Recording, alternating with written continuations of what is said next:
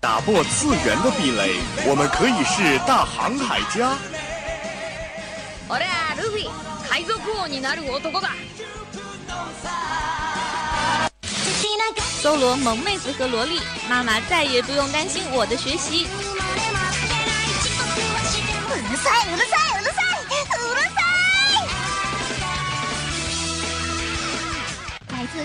日本、欧美、全世界的 ANG News，让你的耳朵根本停不下来。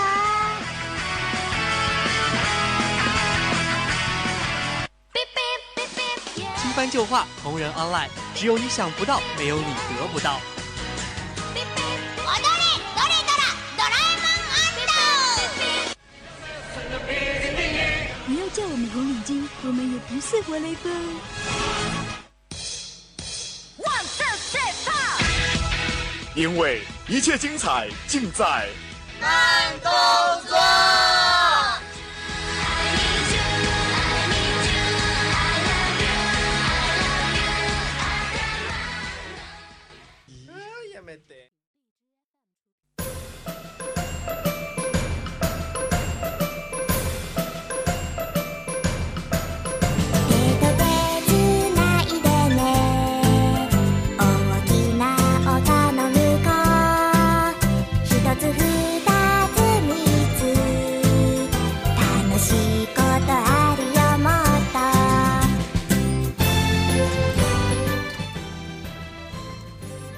好久不见，这里是慢动作，我是你们的老安利小能手大兵。那么一月新番即将落下帷幕，四月的新番大军马上就要席卷新番榜了。今天大兵就为大家非常粗糙哦不，非常精简的介绍一下四月份的那些颇有看点的新番吧。那么首先，让我们来一起来看看续作方面。咱们的一拳小光头啊，不，就是呃，《一拳超人》第二季即将播出了。没错，你真的没有听错，等了五年，你可算是给我更新了。只是这次的制作单位呢，不再是 Madhouse，而是由节操社来接盘。剧情部分迎来相当精彩的饿狼篇。虽然说剧情是稳的一匹吧，但是一想到节操社在《约战三》中那窒息的表现，说是不虚，那还真是有些假。但愿能够对我们的光头小天使稍微好一点吧。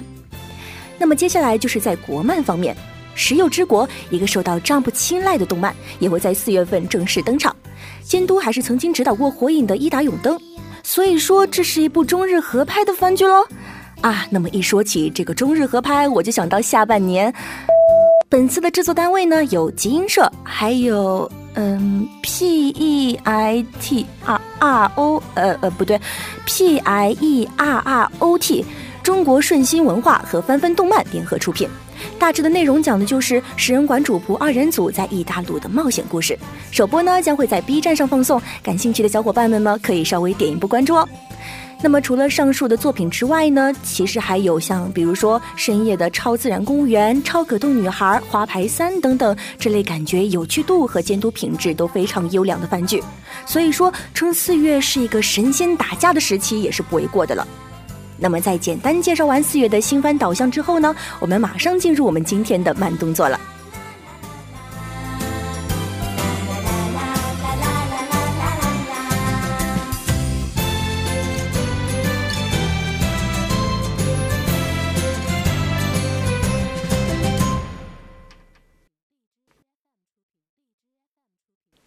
那么在慢动作的一开始呢，我们照旧要为大家来介绍一下我们这次慢动作的三个板块。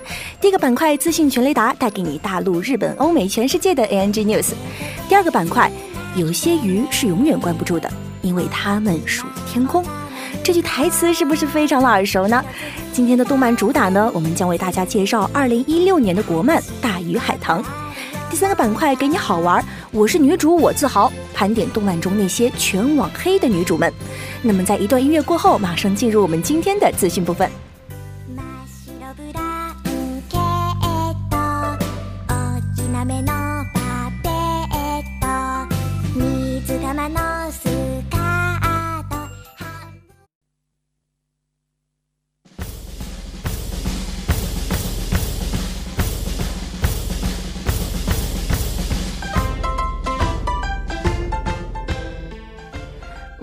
人类与人工智能的斗争会在未来发生吗？绝命响应预告，人类大战智能人，热血沸腾。近日，由石东修导演在国内的首部智能英雄对战 3D 动画《绝命响应》发布了一支智猎团的先导预告片。这次的预告片以智能团的视角演绎了一场人类与智能人之间的对决。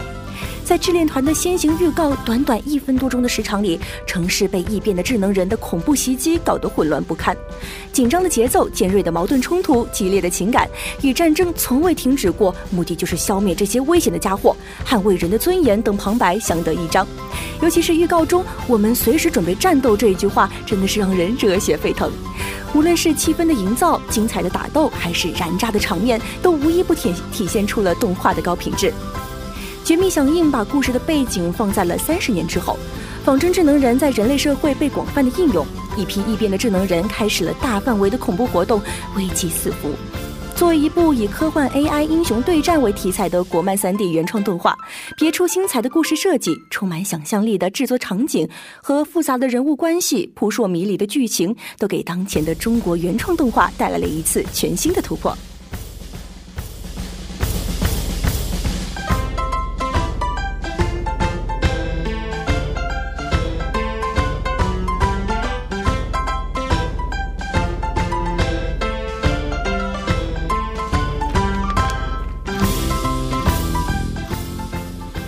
站与索尼旗下的 Funimation 宣布合作，布局动画领域。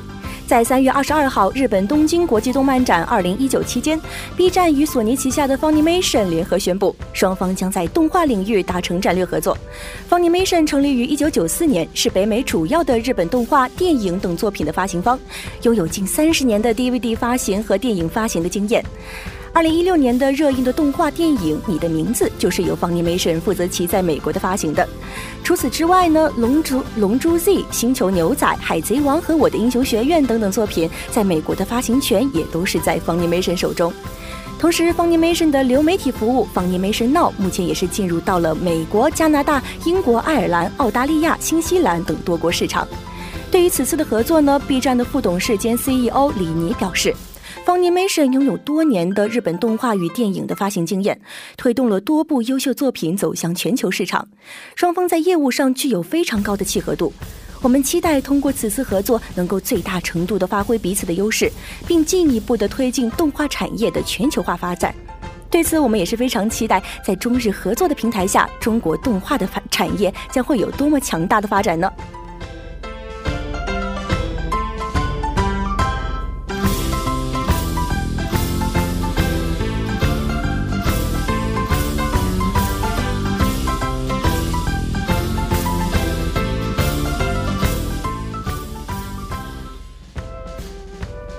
海贼王的最新剧场版出场阵容公开，全员参战，不要太豪华。海贼王的二十周年剧场版呢，在近日也是公开了登场的角色阵容。这次的出场阵容呢，也是相当的华丽了。草帽一伙儿、海军、七武海、天龙人政府、革命军等等都会在此登场亮相。再加上新角色，可以说是人气角色全员出场了。最新的官方杂志图也是用了“海博万贼，全员参战”这样的宣传语。看来这次大家的一大乐趣就是来找角色了。杂志图上列出列出了出场的名单，超长的一排真的是相当的过瘾。不过感觉大多数也是走个过场，但是能在一部动画中同时看到他们，感觉还是非常的梦幻的。《海贼王》二十周年剧场版将于八月十九号在日本上映。作为三大民工漫之一的《海贼王》，已经成为了多少少男少女们的青春回忆了。它从来都不会缺少市场，因为它代表的就是一个年代，一个动漫的纪元。相信到了它上映的那一刻，一定会有许多人看着屏幕中的旧友，流下感动的热泪吧。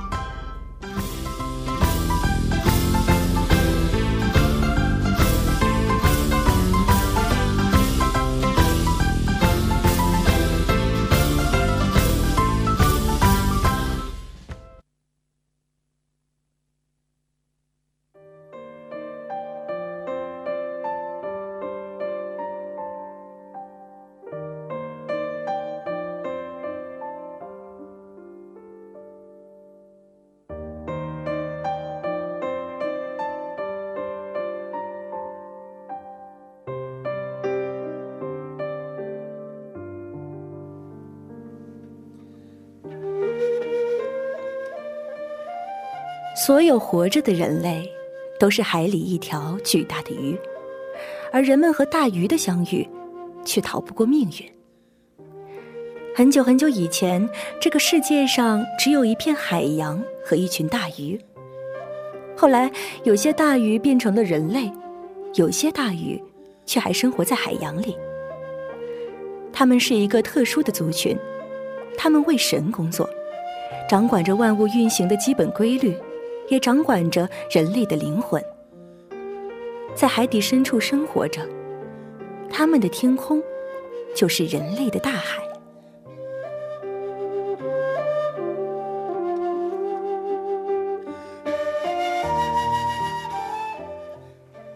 春，一个可以控制海棠花生长的少女，就是这个特殊种群中的一员。当他要成年的时候，按照族群里的规矩，穿越了天空。来到了人类的海面上，进行七天的旅行，学习花开花谢、潮涨潮落的基本规律。而就是在这个时候，男孩邂逅了一只红色的小海豚。这只红色的小海豚，就是来到人类世界游历的春。本来一切都还挺顺利的，可到了最后一天，春遇上了风暴，一不小心就被捕鱼网给缠住了。眼看就要被卷进漩涡里，一个男孩目睹了这一切。他没有丝毫犹豫的就跳进了海里，帮助春从网中逃了出来，而自己却因为被误以为要伤害春，被春用尾巴打到了水里面。春很是愧疚，为了报答这个救了自己的男孩，他决定和灵婆做交易，逆天而行。用自己一半的寿命来换这个男孩的生命。只要他将变成小鱼的男孩养成了大鱼，飞过海天之门，男孩就可以重新获得生命了。而这期间，大鱼离开了或者是死了，春就无法活下去。反之亦然。从此，春和大鱼的性命就这样紧紧联系在了一起。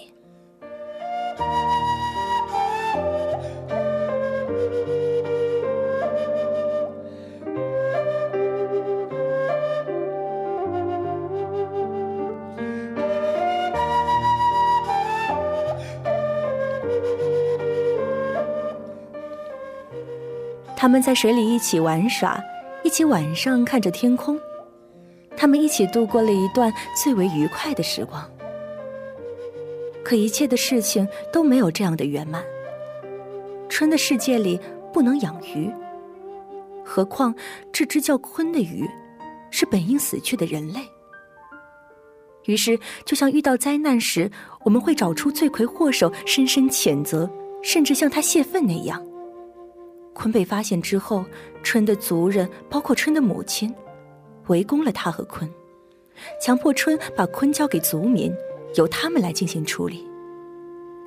当然，春没有同意，因为在他的眼里，这只大鱼是无辜的，他是为了救自己才牺牲的，也正是为了救自己，他和自己的妹妹永远的分离了。春觉得这是自己欠他的。他应该还，哪怕是赔上自己的生命，他也愿意。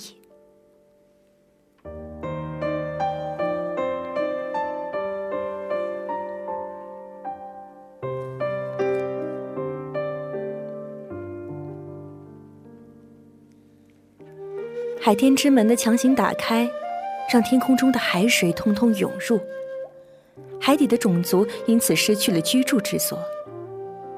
如果说是春从小遭到了不公平的待遇，受到了很大的压力，甚至有着对自己族群深深的仇恨，他的这样的行为或许就不会遭到这么多观众的唾弃和反对了。但是春从小就有着喜爱自己的母亲和爷爷，还有秋这样愿意为自己出生入死的好朋友，他从来都不孤独。他本可以一直这样快快乐乐的生活下去，在遇到危难的时候，他也应该选择他的族人、亲人、挚友，而不是一个原本并无瓜葛的外人。很多人都觉得春很自私，因为他为了自己的报恩，将整个种族都推上了父王之路，而且还连累了深爱着他的秋。可是，爱不就是自私的吗？当春看到仍是人类的鲲和其他大鱼戏耍的时候，他会吃醋，他会躲闪鲲闪烁的目光。鲲变成鱼之后，春花了半天，在千千万万条几乎相同的鱼当中，找出了那额头上带着伤痕的那一条，那就是鲲。鲲被村民们发现之后，春毅然决然地选择了牺牲自己来保护鲲，帮助他飞越海天之门，重新回到人间。春知道自己为鲲所做的一切会连累自己的家人族人，甚至破坏海底这千百年来的和平。可他，还是选择了鲲。我们会觉得春这样的行为真的是有点表。像是那种很多动漫中白莲花的行为，哎呀，你好可怜，你也好可怜，你们都好可怜呀！但我还是要救鲲。为了自己的小情小爱而豁出自己家族的整个命运，破坏世间的和平与秩序，这一切真的值得吗？我们没有办法评说，但我们可以看到的是，春的一切努力。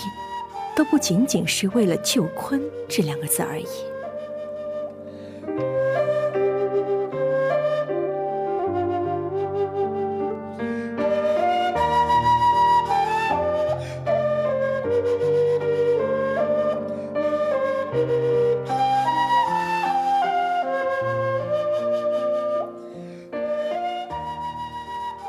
在千万年来，春和同族。这些半人半神的大鱼们扮演着世间规律守护者的角色，他们控制着世间的情欲，他们控制着世间的作物，他们控制着万物生长。但可悲的是，控制万物的同时，他们也被自己的命运和使命束缚着。海底的世界很美好，孩子们欢乐的嬉闹，大人们忙碌的劳作着。他们一年如一日的生活着，平淡，却又十分快乐。这或许也成为了春向往人类世界的契机。海和天是相连的，但天命是不可违抗的。他们可以在海底愉快的生活着，却永远不能来到天空的海底。也永远不能看到人类世界真正的天空是什么样的，这是多么悲哀的现实呀！而他看到了鲲和妹妹嬉笑的场景，以及被鲲救了之后，他就更加肯定了人类世界真的很美好。所以他想去人类世界，至少让鲲回到那个他真实热爱的地方。所以他必须要做到。海底的世界里不能出现大鱼，这是一条既定的规范。可春还是偷偷的和秋一起，把鲲从一条手无缚鸡之力的小鱼，养成了一条可以冲破海天之门的大鱼。他违逆了天命，他篡改了自己的命运。这本就是不可想象，这也不是安于现状的我们可以轻易理解的。春和鲲越过的早已不是一个海天之门，更是种族的界限，亦是天命的壁垒。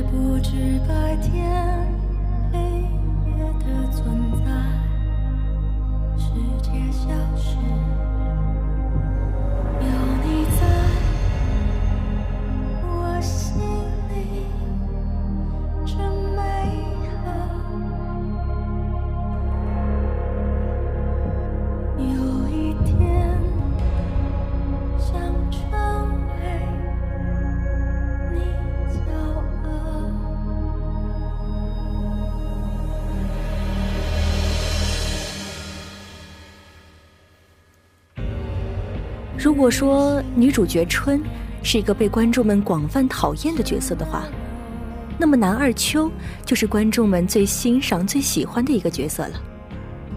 很多人都被秋对春的真挚情感给感给感动了。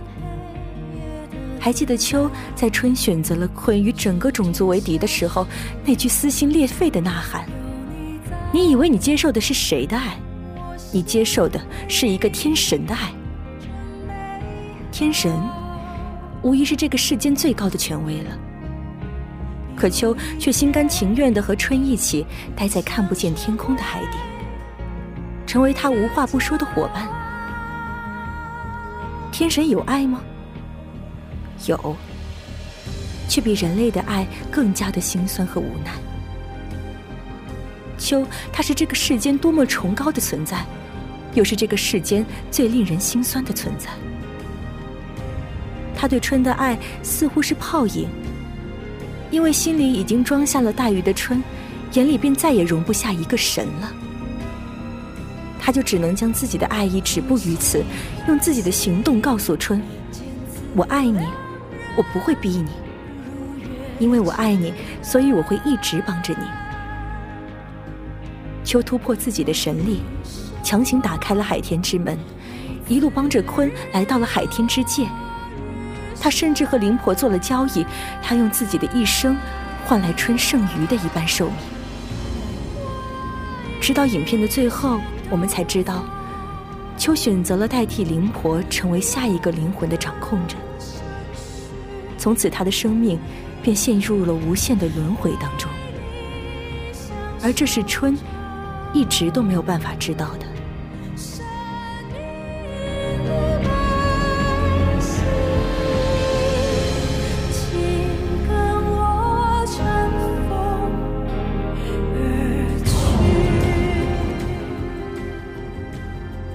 在我们的印象当中。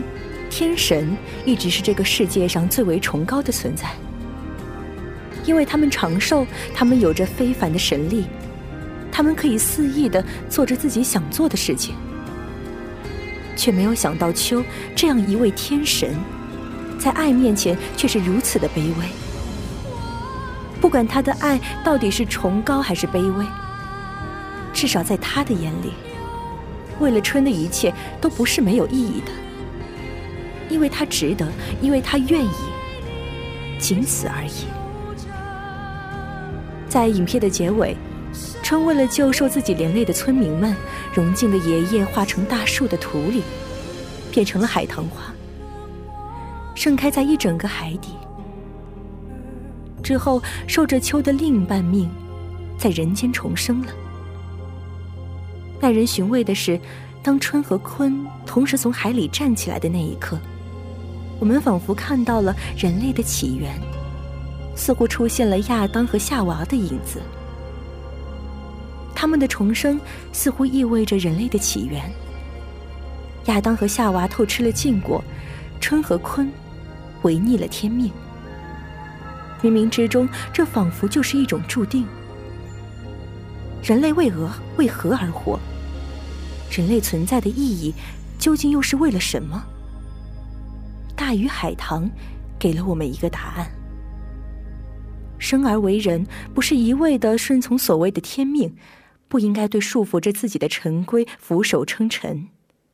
人之所以称为是人，是因为人类有着自己的思想，人类可以凭借自己的努力去改变自己的命运。他们违抗了天命，人类获得了新生。或许这才是大鱼海棠最想表达的：向往自由，向往身体不受束缚的自由，向往勇敢爱人的自由，向往掌控自己命运的自由。人类，才是人类自己独一无二的天神。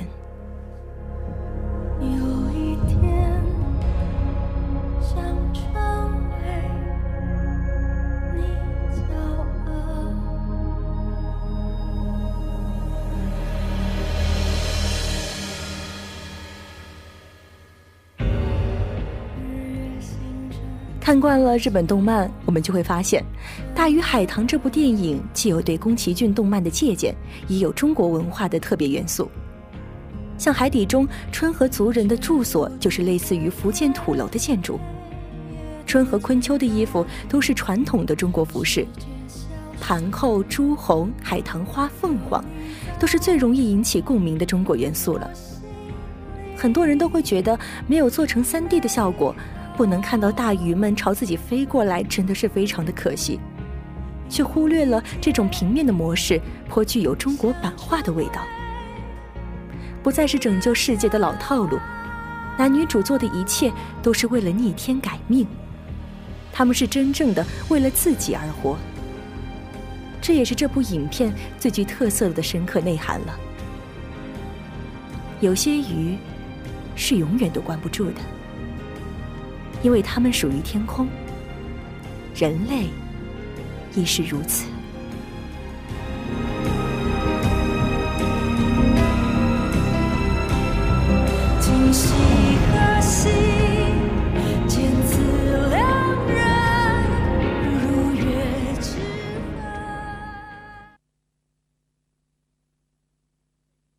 其名为鲲，鲲之大。不知其几千里也，怒而飞，其翼若垂天之云。我们是谁？我们从哪里来？又要到哪里去？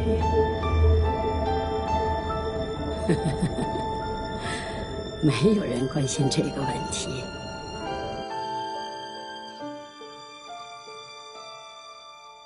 有的事情是会有感应的。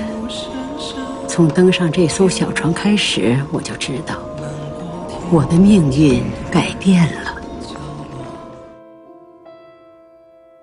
所有活着的人类都是海里一条巨大的鱼。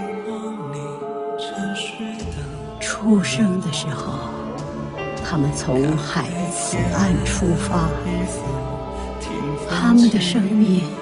就像横越大海，有时相遇，有时分开。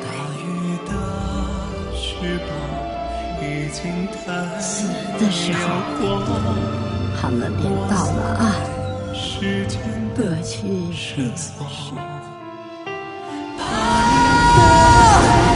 你以为你接受的是谁的爱？是一个天生的爱，他分开所有的生命去爱你，为你忍受一切痛苦，带给你欢乐。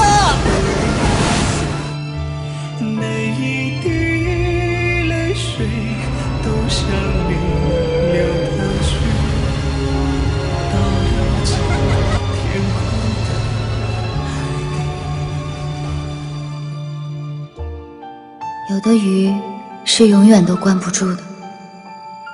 因为它们属于天空。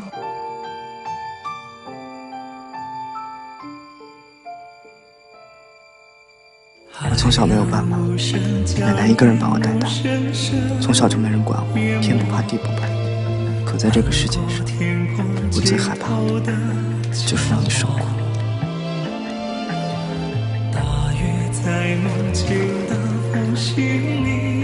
我没想到会这样。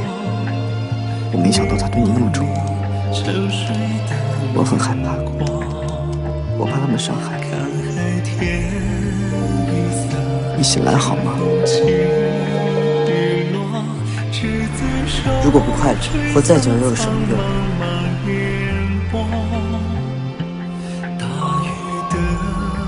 你对我就像哥哥一样好。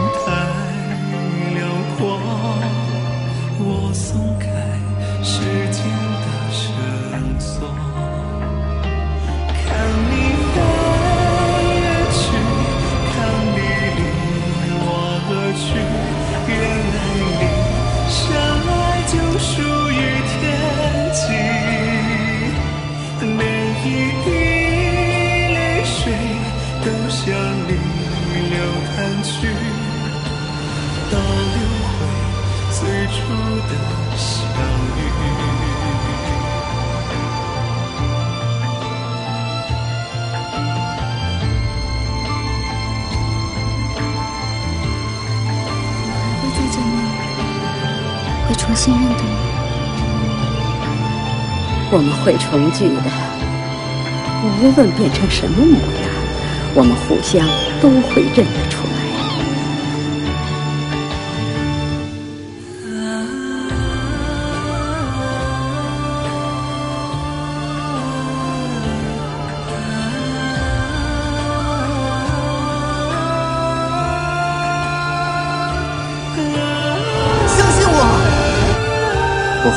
间的风雨，陪在你身边。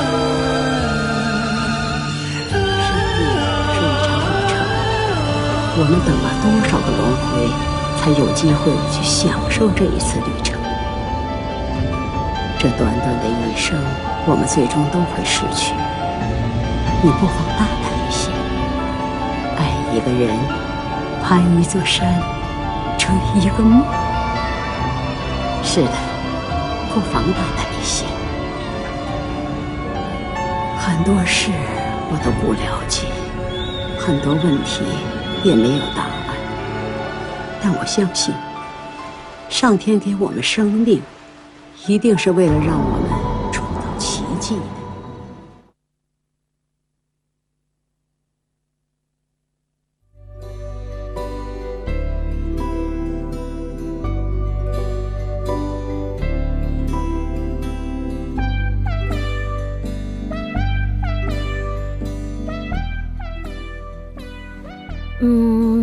春有着众多的理由来救坤逆天改命，但是这样的选择真的是让很难让一般人接受。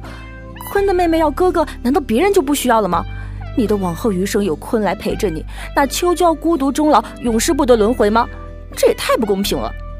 说到底，这百分之八十的锅都得让春来背。虽然是女主，但是令人十分反感，甚至群起而攻之的角色，在二次元的世界里也是有不少的。那么今天我们就为大家来盘点一下那些动漫中被全网黑的白莲花、绿茶婊女主们吧。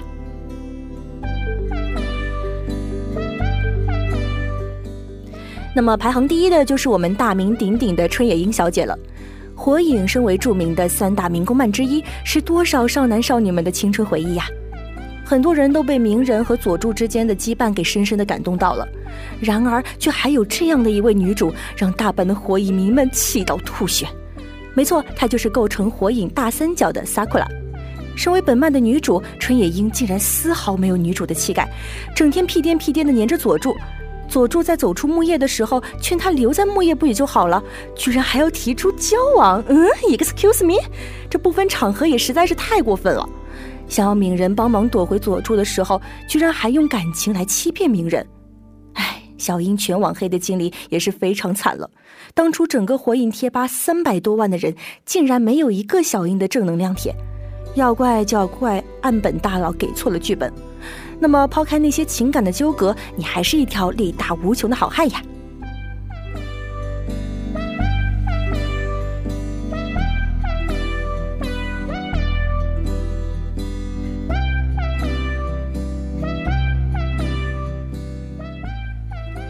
德国骨科的元老级人物，排行第二的女主就是黑主优姬了。本来在两段感情之间优柔寡断已经是非常让人讨厌的行为了，如果最后选择了一个，那也还好吧，毕竟还留了一个帅哥给观众们。但是黑主优姬身为吸血鬼骑士的女主角，怎么就这么极品呢？一边是和自己早有婚约的哥哥，一边是和自己一起长大、感情十分深厚的青梅竹马，都是优秀的男人，你选一个不就好了吗？为什么要两个男人都在一起？而且跟哥哥在一起之后，对青梅竹马恋恋不忘；和青梅竹马在一起吧，又觉得对不起哥哥。唉，你看看人家小樱，至少最后只选择了一个，好不啦？可你居然两个都吞了，这行为让两边的粉丝都不能忍，好吧？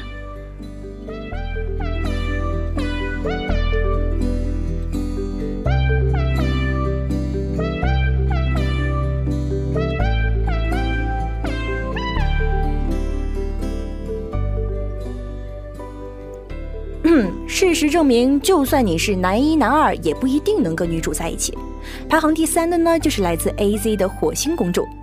首先，先请大家一起品一品这位高贵的火星公主的名字，她叫艾森呃伊伊拉呃艾温啊，反正就是一长串特别酥、特别酥的一些呃你们常见的言情女主的名字。和之前的嘉宾一样，这位女主也是陷入了纠结的爱恋，不过不再是两个人了，而是三个。身为火星的公主，她来到地球生活之后呢，由于喜欢地球，居然把自己成长的火星都给卖了。你说人家谈谈恋爱啊，起码只是牵扯到自己好吧？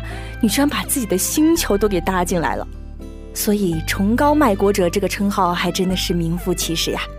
重点是，当动漫中的两位男主都爱上她，并且相爱相杀的时候，她居然最后嫁给了一个出场没几分钟的龙套，我也是服了。这么对待两位男主，也难怪会被全网黑了吧？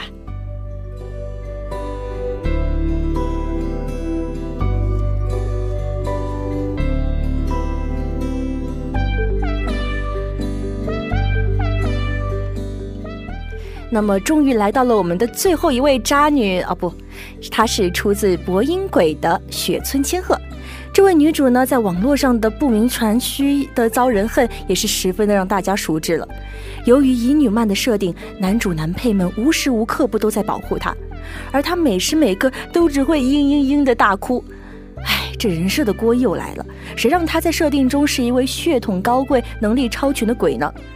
然而，这样的他每天只会自找麻烦，没事找事儿，让新选组的一群英雄们在打怪升级的同时，还要分心来照顾这么一个号称十分厉害，但实际上并没有什么卵用的小姑娘。你除了自动治愈的能力，你还能干啥？嗯？所以说，请你们不要再连累我们的小哥哥了。更甚是，这位胆小甚至只会惹祸的女主，唯一一次拔刀，居然还是向着自己的亲生哥哥。可以，这波操作可以。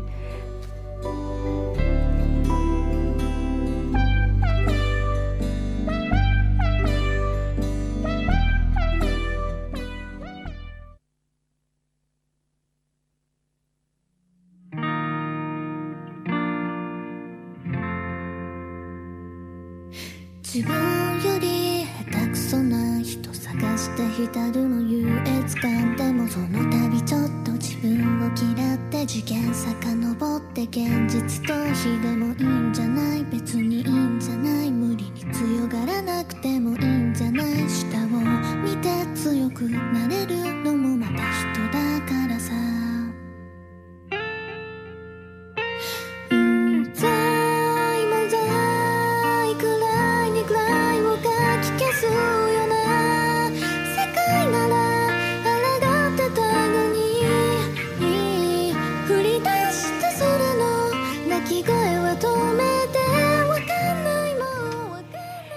主播也是特别的高兴，能够为大家介绍《大鱼海棠》这部在我心中的神作。不知道最后的台词剪辑有没有让大家勾起想看的欲望呢？